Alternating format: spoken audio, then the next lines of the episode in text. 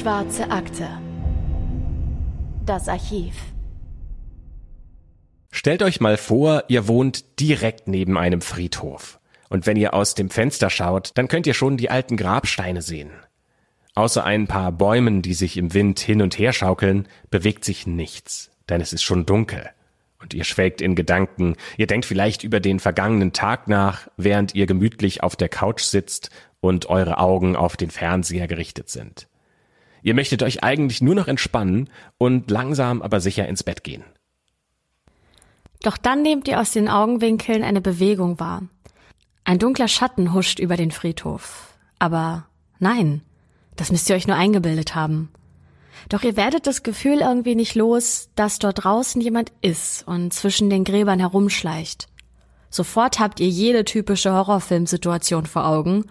Doch zum Glück sitzt ihr ja in eurer Wohnung und habt eine Tür, die ihr abschließen könnt. Selbst wenn dort draußen jemand sein Unwesen treibt, müsst ihr euch damit nicht rumschlagen.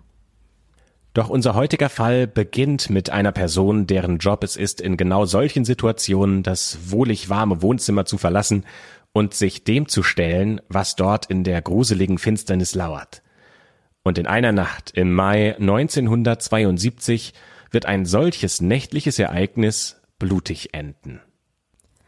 Und damit herzlich willkommen zu einer neuen Folge der Schwarzen Akte. Ich bin Anne. Und mein Name ist Christopher.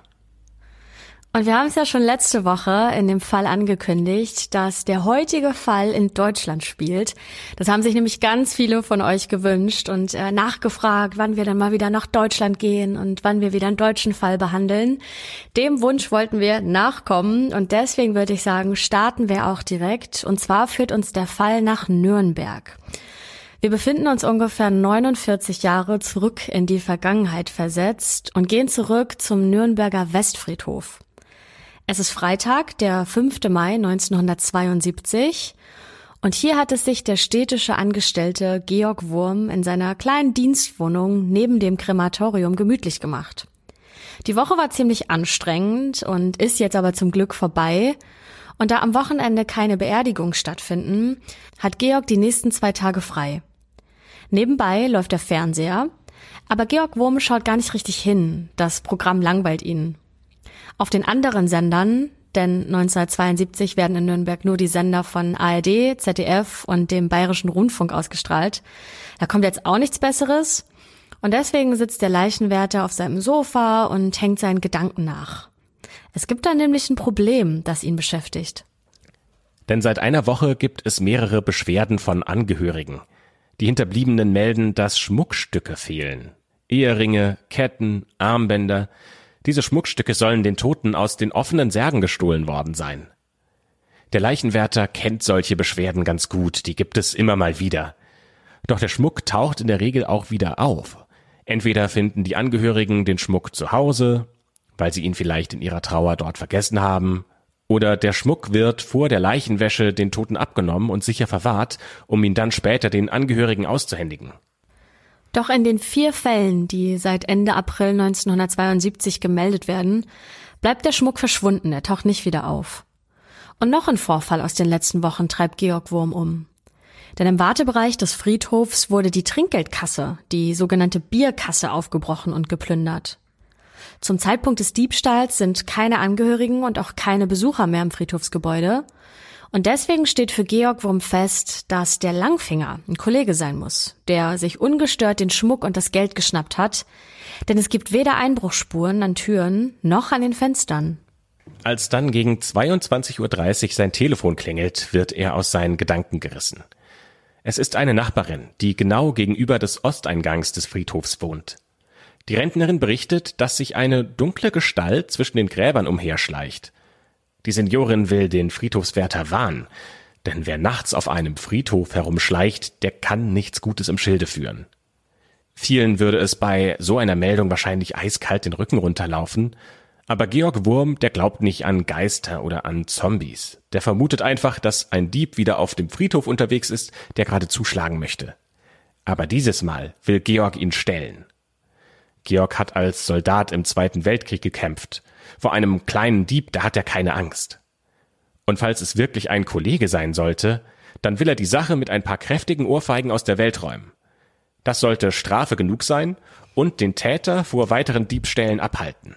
Georg erhebt sich also vom Sofa und schleicht ohne seine Schuhe mit seinen 1,80 Meter Körpergröße auf Zehenspitzen ganz leise in das Büro der Friedhofsverwaltung, das im Hochparterre unweit seiner Dienstwohnung liegt.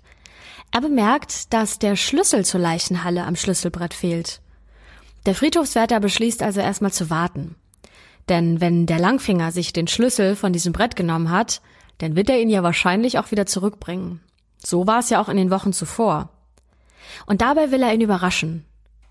Die Minuten vergehen also, aber es passiert nichts. Im Friedhofsgebäude herrscht absolute Totenstille. Nicht ein einziges Geräusch ist zu hören. Der Leichenwärter verliert langsam die Geduld.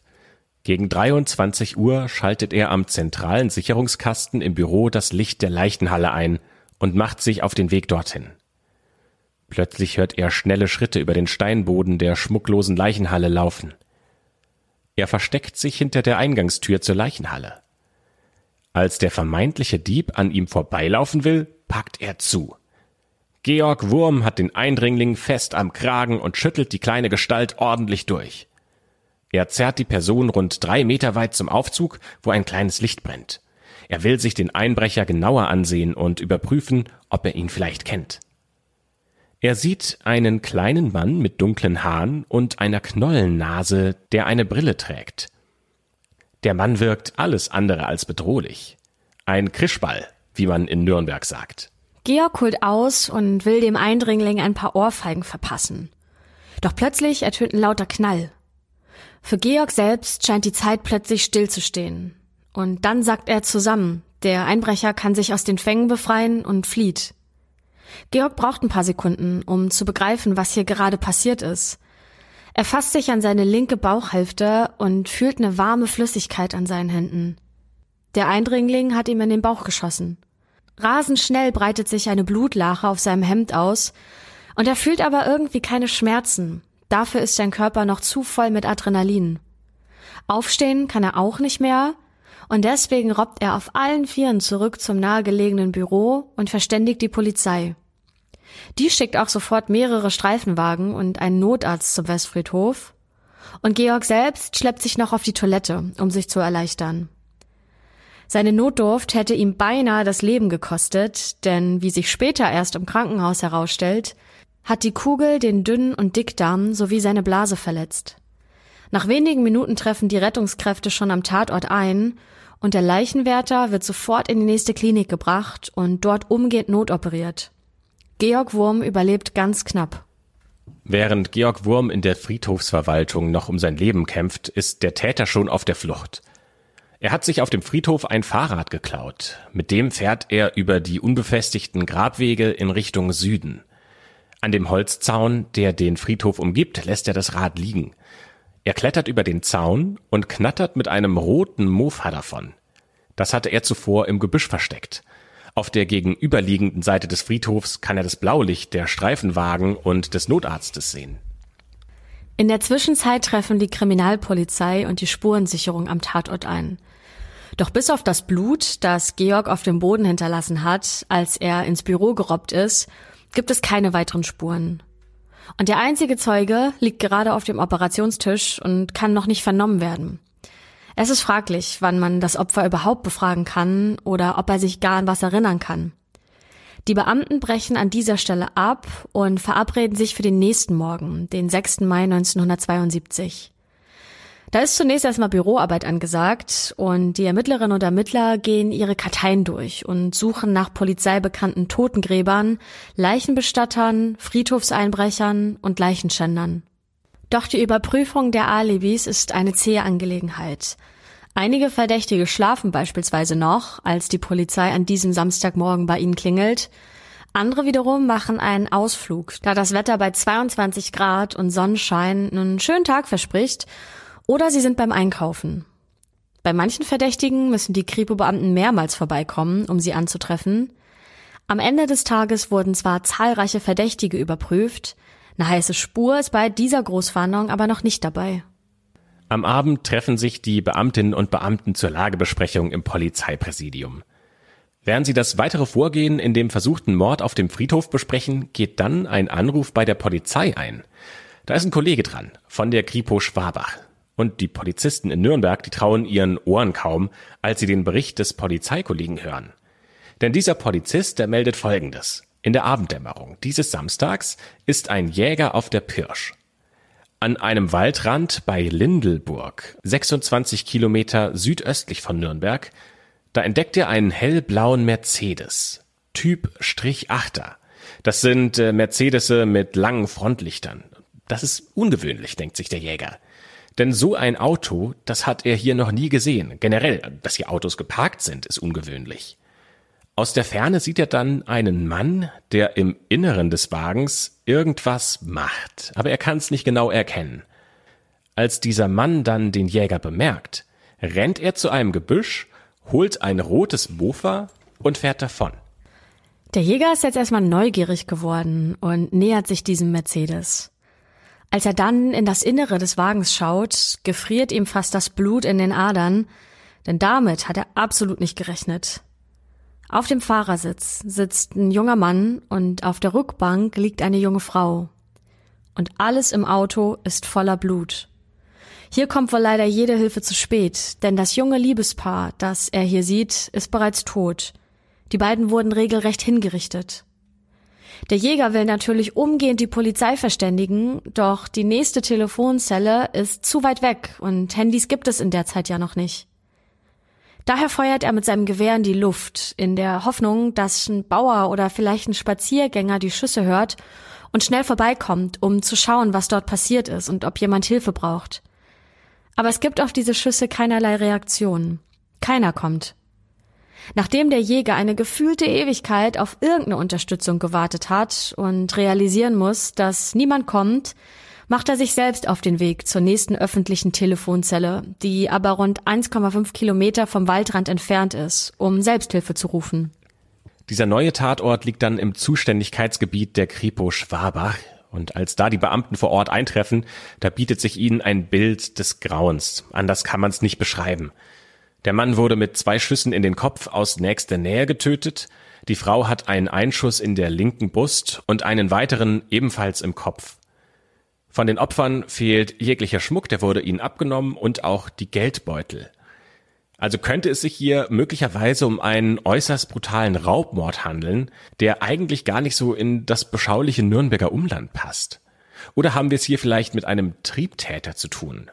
Darauf weist hin, dass der Pullover der Frau zerrissen ist und der Büstenhalter hochgeschoben wurde, sodass die Frau mit nacktem Oberkörper auf der Rückbank liegt. Es ist also tatsächlich gut möglich, dass sich hier ein Perverser seinen Sexualtrieb ausleben wollte. Neben der Kaltblütigkeit und der Brutalität schockt die Beamtinnen und Beamten aber vor allem ein Detail, das der Gerichtsmediziner feststellt. Denn an beiden Opfern des Mercedeses hat der Täter Blut gesaugt. Es kommt ja eh schon, wie gesagt, nicht oft vor, dass Leute in Nürnberg und Umgebung erschossen werden, aber von einem blutsaugenden Vampir hat man hier auch noch nie gehört. Zunächst können die Polizistinnen und Polizisten diese Information gar nicht richtig einordnen. Ein Ermittler aus Schwabach hat dann eine zündende Idee. Vielleicht wurden ja beide Taten mit derselben Waffe begangen. Und die Kollegen sind überrascht. Natürlich haben sie von dem Mordversuch auf dem Nürnberger Friedhof einen Tag zuvor gehört. Aber dass die beiden Fälle irgendwie miteinander zusammenhängen, das hat dann doch alle nochmal überrascht. In Nürnberg wurde ein Einbrecher auf frischer Tat ertappt und er schießt sich einen Fluchtweg frei, und nur wenige Kilometer weiter vergeht sich ein Perverser, der sich für einen Vampir hält, an einem jungen Liebespaar. Weil beide Verbrechen so ungeheuerlich, so brutal und so grausam sind, wird jetzt jeder Spur nachgegangen und sei sie auch noch so unwahrscheinlich. Das Ermittlerteam möchte nun die Patronenhülsen, die an beiden Tatorten sichergestellt werden konnten, miteinander vergleichen. Und deshalb werden die Kollegen in Nürnberg verständigt. Die Hülsen und auch die Kugeln aus den Opfern werden dann ins Labor geschickt und miteinander verglichen. Und in der Zwischenzeit werden die letzten Stunden im Leben des jungen Paares rekonstruiert. Vielleicht lässt sich ja so ein Hinweis auf den oder die Täter finden. Die Leichen sind schnell identifiziert. Der schöne Mercedes gehört dem 24-jährigen Markus Adler. Trotz seines verhältnismäßig jungen Alters ist er schon wirtschaftlich sehr erfolgreich. Er leitet gemeinsam mit seiner Mutter eine Spedition im nordrhein-westfälischen Oberhausen. Die junge Frau, das ist seine Verlobte, die heißt Ruth Lissy und ist 19 Jahre alt und sie arbeitet in Nürnberg als Verkäuferin. Die beiden sind seit drei Jahren ein Paar. Die haben sich während eines Urlaubs in Jugoslawien kennengelernt. Und für beide war es Liebe auf den ersten Blick. Ruths Mutter kann es gar nicht glauben, als ihr die Polizei die Schreckensnachricht vom Tod ihrer Tochter überbringt. Und das junge Paar, das bald heiraten wollte, war unzertrennlich. Immer wenn Markus ein paar Tage frei hatte, düste er mit seinem hellblauen Mercedes nach Mittelfranken, um seine geliebte Ruth endlich wiederzusehen. Und so war es auch an diesem verhängnisvollen Samstag.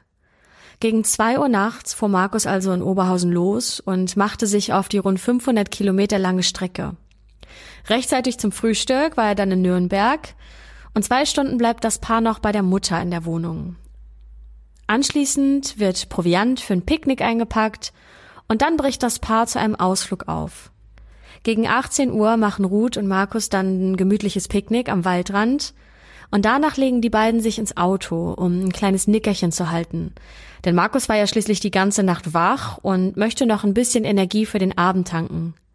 Er setzt sich auf den Fahrersitz und die Rückbank überlässt er seiner Verlobten. Diese Details bringen allerdings das Ermittlerteam nicht weiter, denn sie haben immer noch kein vernünftiges Motiv, das einen grausamen Doppelmord rechtfertigen könnte.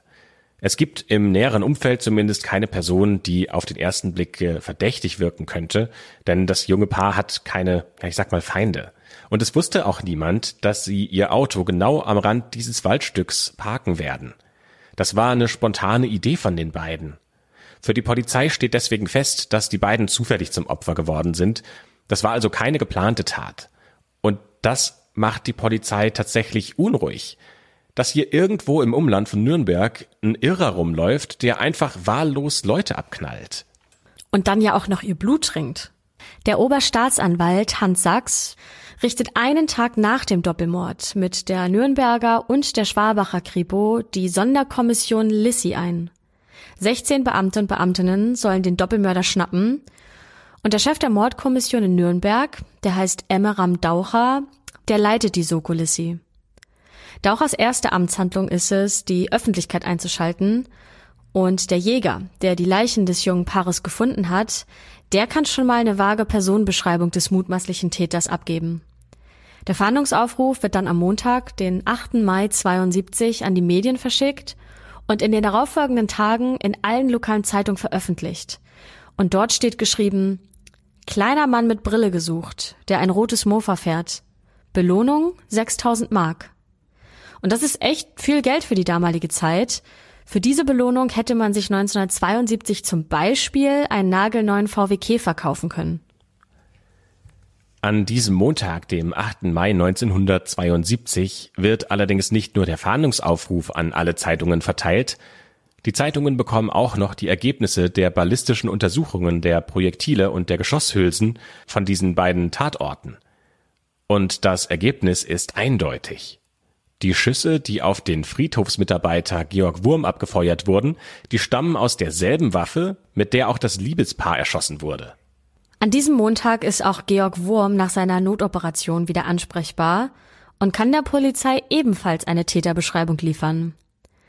Er gibt an, dass es sich um einen Mann Mitte 30 handelt, der klein ist, eine Brille trägt und eine knollige Nase hat. Für die Polizei steht jetzt fest, dass nicht nur aus derselben Waffe geschossen wurde, sondern dass es sich auch um ein und denselben Täter handeln muss. Vor allem die kleine Körpergröße, die ja auch schon dem Jäger und Georg Wurm bei dem mutmaßlichen Täter aufgefallen ist, das ist ein entscheidender und sehr wichtiger Hinweis für die Polizei. Damit sind sie schon mal einen ganzen Schritt weitergekommen. Die Polizei fährt noch einmal zum Nürnberger Westfriedhof, der Ort, an dem drei Tage zuvor Georg Wurm niedergeschossen wurde.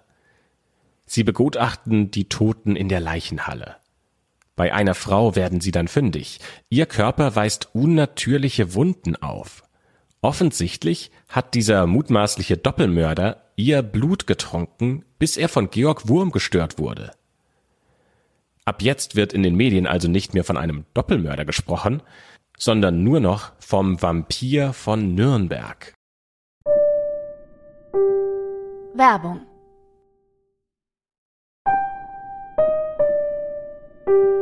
Werbung Ende. Zwei Tage später macht Helmut Kurz, das ist ein Mitarbeiter einer Speditionsfirma, gerade Frühstückspause und liest dabei die Nürnberger Nachrichten. Doch plötzlich hält er inne. Und der traut seinen Augen nicht, denn als er den Fahndungsaufruf sieht und sich genauer anschaut, in dem ja steht, kleiner Mann mit Brille gesucht, der ein rotes Mofa fährt, da wird er stutzig. Denn diese Personenbeschreibung, die passt doch genau auf einen Speditionskollegen, der zudem auch noch ein rotes Mofa hat. Ja, aber kann das denn sein? Der Kollege, der ist zwar irgendwie ein seltsamer Typ, der keinen Kontakt zu anderen Angestellten sucht, aber das liegt sicher auch daran, dass er gehörlos ist. Helmut jedenfalls zögert keine Sekunde und schnappt sich das nächste Telefon und meldet sich bei der Soko Lissi. Der Speditionsmitarbeiter berichtet weiter, dass der Kollege heute in aller Früh völlig überraschend gekündigt hat. Und der Kollege sagte noch zu ihm, dass er rauf Richtung Hamburg fahren wolle. Vier Streifenwagen rasen zur Spedition in der Dianastraße. Sechs Polizisten sperren das Firmengelände ab, zwei rennen in den Innenhof der Spedition. Doch der Verdächtige, der ist schon nicht mehr auf dem Firmengelände. Doch plötzlich bewegt sich was hinter einem LKW, der vor der Spedition auf der Straße steht. Die Beamten nähern sich diesem Lastwagen, und auf einmal rennt ein kleiner Mann hinter dem LKW hervor. Die Polizisten nehmen sofort die Verfolgungsjagd auf, und nach wenigen Metern haben sie den Verdächtigen erreicht. Sie überwältigen ihn und legen ihm Handschellen an. Der 39-jährige Hilfsarbeiter wird vorläufig festgenommen. In der Spedition ist man von dem Einsatz völlig irritiert. Ihr Kollege Kuno H., der soll der brutale Doppelmörder sein? Ein Vampir, der nachts auf Friedhöfen einbricht, um das Blut von Leichen zu trinken? Das muss ein Irrtum sein. Das ist völlig absurd. Dieser kleine, gehörlose Kuno, der ist zuverlässig und der sieht nicht aus wie ein gefährlicher Mörder. Der Soko-Leiter Daucher wird über diese Festnahme des Verdächtigen natürlich sofort informiert und in der Dienststelle der Mordkommission bereitet er schon mal das Verhör vor. Noch ahnt er nicht, dass dieses Verhör das schwierigste seiner ganzen Karriere werden wird, denn um einen Gehörlosen zu befragen, braucht man einen Gebärdendolmetscher. Doch nicht für jedes Wort gibt es eine entsprechende Gebärde und hinzu kommt, dass Gebärdendolmetscher nicht stundenlang am Stück übersetzen können, denn das ist viel zu anstrengend. Und diese Tatsache erschwert das Verhör natürlich ungemein. Es dauert erstmal Stunden, bis sie überhaupt einen Gebärdendolmetscher gefunden haben. Aber in der Zwischenzeit nutzt die Polizei die Zeit, um Kunos Wohnung gründlich zu durchsuchen. Der lebt im Nürnberger Stadtteil Mayach gemeinsam mit seinem Bruder Georg in einem Einfamilienhaus. Neben dem roten Mofa wird auch blutige Kleidung bei ihm sichergestellt, sowie der Verlobungsring der ermordeten Ruth Lissy. Das ist ein eindeutiges Indiz für die Tatbeteiligung von Kuno an diesem Doppelmord. Bei ihm findet man auch einen Schlüsselbund, der im Westfriedhof geklaut wurde. Das einzige, was die Polizei nicht findet, das ist die Tatwaffe. In der Zwischenzeit konnte endlich ein Gebärdendolmetscher gefunden werden und um 18 Uhr beginnt dann schließlich auch das Verhör von Kuno. Der kleine Mann trägt einen grauen Anzug und wirkt total eingeschüchtert. Seine Antworten wirken, ja, konfus und manche sind eindeutige Lügen. Nach 50 Minuten bricht Daucher die Befragung ab, doch nur zehn Minuten später bekommt der Soko-Chef einen Anruf eines Kollegen, der die Wohnung von Kuno durchsucht hat. Der Kollege dort schraubte die Waschmaschine komplett auseinander und dort fiel ihm die Mordwaffe vor die Füße. Daucher lässt Kuno daraufhin natürlich sofort in den Vernehmungsraum zurückbringen und dort sagt er ihm auch direkt, dass gerade die Mordwaffe sichergestellt wurde. Kuno ist total geschockt, das kann man in seinen Augen erkennen, man erkennt Angst und Verzweiflung und auch seine Lippen fangen an zu zittern. Er erhebt langsam seine Hände und fängt mit Hilfe von Gebärden an sich mitzuteilen. Und er hört gar nicht mehr auf. Nach 20 Minuten hat Daucher endlich sein Geständnis, denn Kuno hat den Doppelmord und den Mordversuch am Westfriedhof zugegeben. Jetzt hat der Soko-Leiter zwar ein Geständnis, aber zum Motiv, da macht der geständige Verdächtige keine Angaben. Warum hat er dieses junge Liebespaar getötet? Warum saugt er aus toten Menschen Blut? Um seinem Motiv näher zu kommen, nehmen sich deswegen die Ermittler und Ermittlerinnen den Lebenslauf von Kuno erstmal vor. Und der erregt sogar bei dem äußerst erfahrenen Soko-Chef Mitleid. Denn Kunos Leben, und das kann man nicht anders beschreiben, ist ein einziger Scherbenhaufen. Kuno wird 1933 geboren. Sein Vater ist ein alkoholkranker und schwer krimineller Schläger und bereits als Jugendlicher war dieser an einem Giftmord beteiligt. Die meiste Zeit verbringt der Vater daher auch im Gefängnis und seine Söhne Kuno und Georg sieht er nur in den kurzen Phasen, in denen er auf freiem Fuß ist. Und wenn er das ist, dann prügelt er seine kleinen Söhne und die Mutter grün und blau.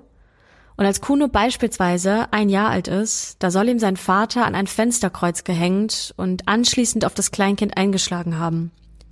Bei einer anderen Gelegenheit soll ihn der Vater in einen Sack gesteckt und wie Müll weggeworfen haben. Zudem kommt die Gehörlosigkeit der beiden Brüder hinzu, denn die haben sie sich bei einer eitrigen Mittelohrentzündung als Kleinkinder zugezogen.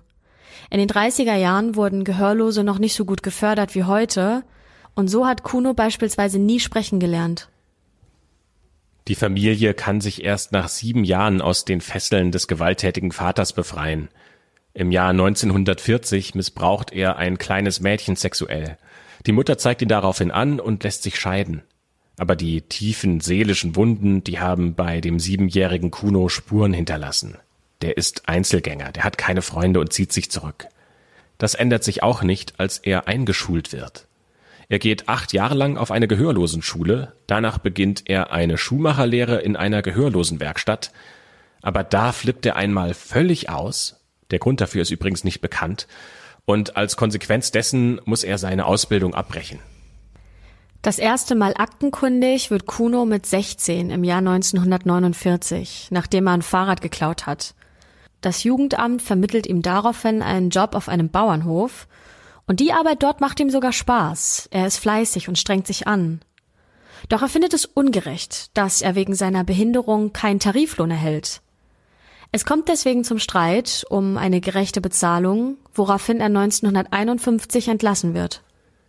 Danach versucht er sich mit Gelegenheitsjobs über Wasser zu halten und begeht auch immer wieder kleinere Diebstähle, um einfach ja, ein bisschen was für sich zu bekommen, damit er auch von was leben kann. Aber er wird erwischt und äh, einmal wegen räuberischer Erpressung verurteilt. Und die Gerichte, die schicken ihn abwechselnd ins Gefängnis oder in Heil- und Pflegeanstalten. Bis zu seiner Verhaftung im Jahr 1972 verbringt er neun Jahre in verschiedenen Gefängnissen und weitere neun Jahre in Heil- und Pflegeanstalten. Aus denen kann er übrigens regelmäßig ausbrechen. Insgesamt zwölfmal schafft er es, über die Zäune und in die Freiheit zu entwischen. Ende der 60er Jahre nimmt das Leben von Kuno eine neue Wendung.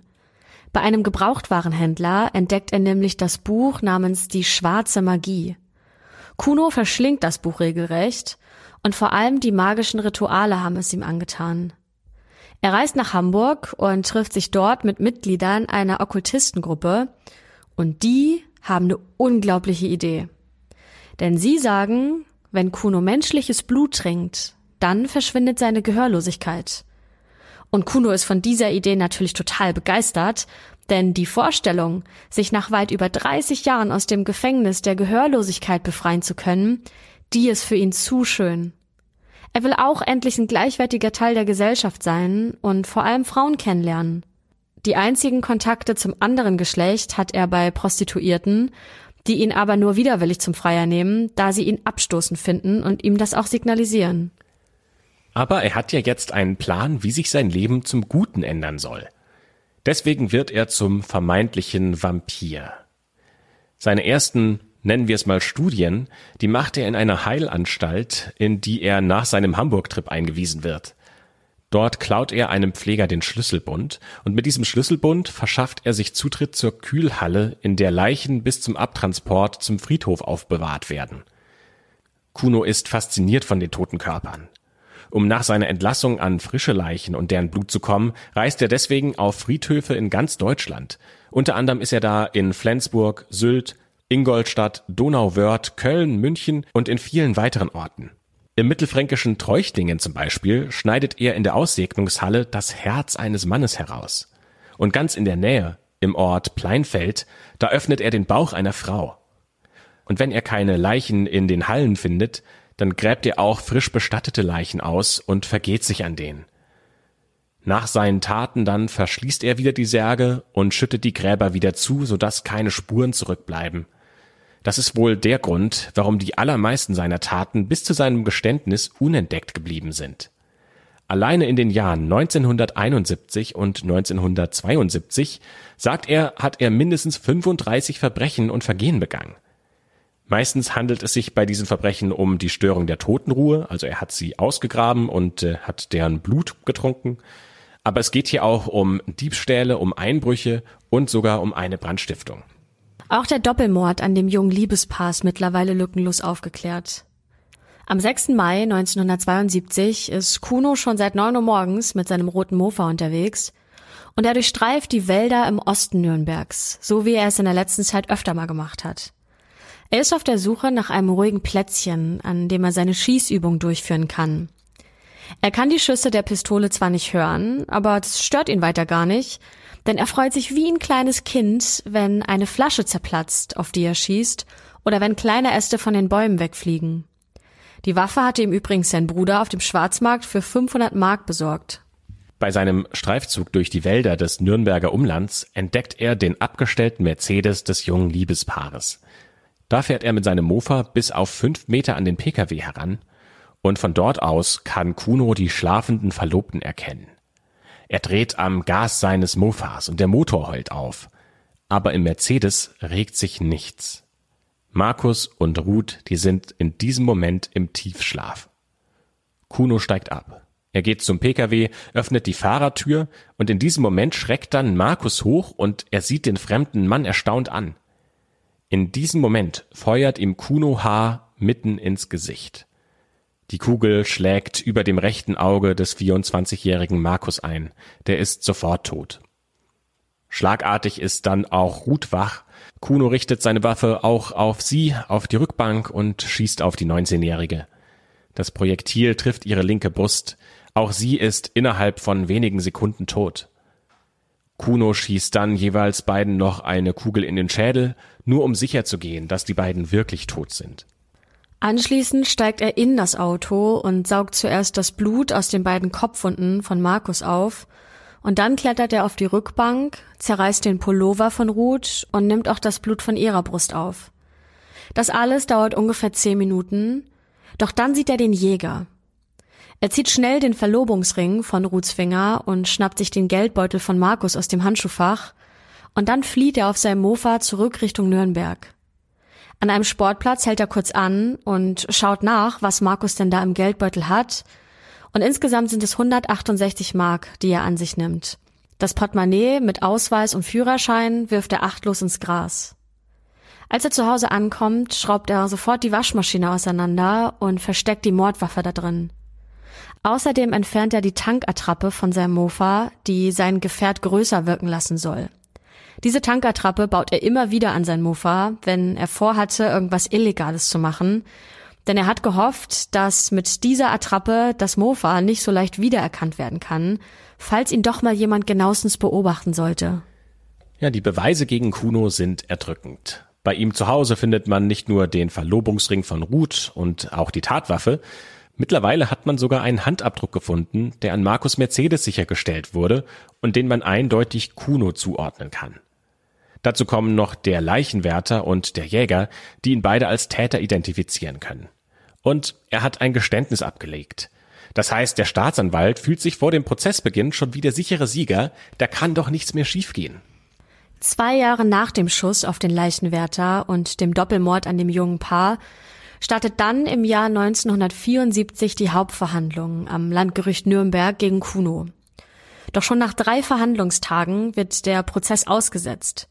Denn zwei Gutachter kommen zu dem Ergebnis, dass Kuno nicht verhandlungsfähig sei. Sein Verhalten vor der Gerichtsverhandlung ist wirr und aggressiv.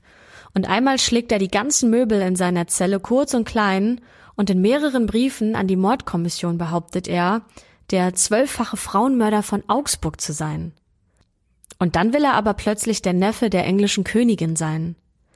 Und während er in Untersuchungshaft sitzt, fordert er das Blut von jungen Frauen. Er möchte die Tatwaffe zurückhaben, denn mit der möchte er Tote wieder zum Leben erwecken. Er schreibt diese ganzen wirren Ideen sogar an den Papst und einem Anwalt droht er, dass er ihm den Kopf abschneiden und in einen Futternapf werfen würde. Und er bittet die Ermittler, bitte, gebt mir genug Schlaftabletten, damit ich langsam zu Mutti hinüberdämmern kann. Ob das jetzt wirklich Teil seiner Persönlichkeit ist oder ob er diese seltsamen Aktionen bewusst durchgeführt hat, um auf diese Schuldunfähigkeit zu plädieren, das ist bis heute nicht klar. Auch die Gutachter sind sich da nicht einig. Die fragen sich auch, ist das jetzt alles nur gespielt oder hat er wirklich eine ernstzunehmende psychische Erkrankung? Der Prozess wird für zwei Jahre unterbrochen. In dieser Zeit wird Kuno in einer Hamburger Spezialklinik und in einer Psychiatrie der Justizvollzugsanstalt Straubing behandelt. Am 19. Juli 1976, also mehr als vier Jahre sind mittlerweile seit dem furchtbaren Verbrechen vergangen, startet erneut der Prozess gegen Kuno. Dieses Mal gibt es im Vorfeld der Verhandlung keine Zwischenfälle und vor Gericht wird dann Kunos Kindheit ganz genau beleuchtet. Der Richter stellt fest, dass er besonderen Erschwernissen ausgesetzt war. Durch die Gehörlosigkeit, den brutalen kriminellen Vater und durch die überforderte Mutter. Kunos Entwicklung weist schwere Defizite auf, das betont der Richter immer wieder. Dass Kuno der Täter ist, das gilt als unbestritten. Deswegen geht es in diesem Prozess weniger darum, ob Kuno schuldig ist oder nicht, sondern darum, ob er bei seinen Taten auch schuldfähig war.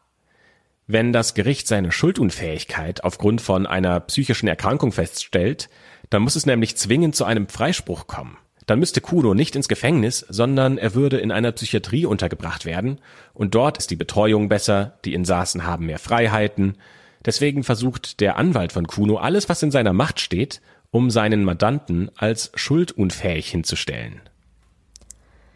Die Gutachter sind aber gespalten.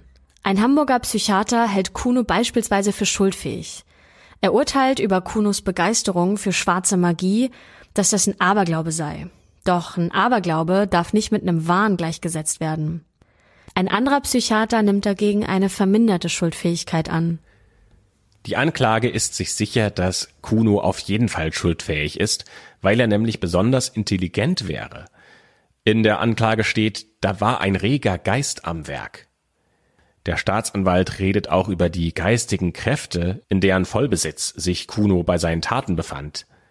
Die Fehlleistung des Angeklagten, wie es der Staatsanwalt nennt, Tote zum Leben zu erwecken, sei närrisch. Die Anklage glaubt, dass Kuno bei seinen Verbrechen die Leichen nur bestehlen wollte. Das Bluttrinken spielt für die Anklage keine Rolle. Und was die Gehörlosigkeit angeht, so sagt die Anklage, hat Kuno das durch Lebenserfahrung hinreichend ausgeglichen. Im Juli 1976 fällt dann das Urteil des Schwurgerichts. Das Gericht stellt fest, dass Kuno während des gesamten Tatgeschehens am Waldrand Herr der Situation gewesen sei und folgt damit der Argumentation der Anklage. Kuno habe planmäßig gehandelt und getötet, um eine andere Straftat, nämlich Diebstahl, zu ermöglichen.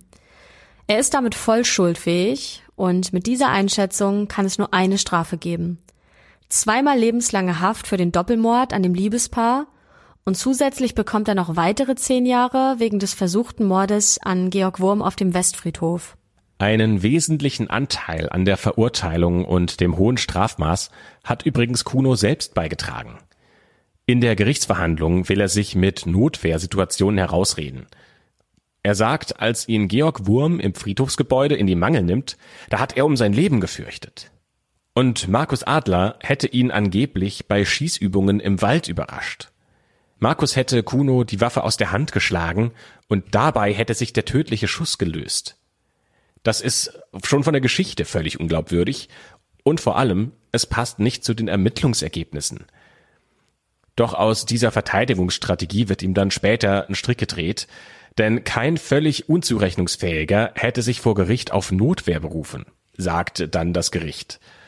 Ob das aber auch die Idee von Kuno war oder ob das Argument der Notwehr ihm von seinem Anwalt vorgeschlagen wurde, das wissen wir nicht. Der Anwalt will dann in die Revision gehen, allerdings wird dieser Antrag abgewiesen. 2004, also 32 Jahre nach dem Doppelmord, wird Kuno übrigens aus der Haft entlassen. Denn damit hat er seine Strafe offiziell verbüßt. Und aus diesem Grund haben wir heute auch nie den Nachnamen des Täters genannt, da das wichtigste Ziel in Deutschland nach einer Strafverbüßung ja eine Resozialisierung ist, so dass sich der Verurteilte danach wieder in das soziale Gefüge der Gesellschaft einordnen kann. Ja, und äh, vor allem haben wir das gemacht, weil wir nicht wissen, ob Kuno heute noch lebt. Er wäre 88 Jahre alt, wenn er noch lebt, und nach seiner Entlassung soll der Vampir von Nürnberg angeblich wieder in die Stadt zurückgekehrt sein, wo seine schlimmen Taten ihr Ende gefunden haben. Ja, und damit schließt sich die schwarze Akte um den Fall von äh, Kuno und dem Vampir von Nürnberg. Vielen Dank fürs Zuhören bis zu dieser Stelle. Natürlich freuen wir uns, wenn ihr diesen Podcast auf allen Plattformen abonniert, sei es im äh, Podcast-Player eurer Wahl oder natürlich auch auf anderen Plattformen wie Instagram, Facebook oder YouTube. Da freuen wir uns sehr, wenn ihr da mit aktiv seid. Gerade auf Instagram haben wir eine wahnsinnig tolle Community. Also vielen Dank für jeden, der dort mitkommentiert, miträtselt, wenn wir mal Hinweise geben und uns Vorschläge macht, welche Fälle ihr gerne hören wollt. Das könnt ihr natürlich auch gerne auf Apple Podcast machen. Da freuen wir uns über jede Bewertung und äh, sagen für diesen Moment dann vielen Dank fürs Zuhören. Bis zum nächsten Mal. Habt eine schöne Woche.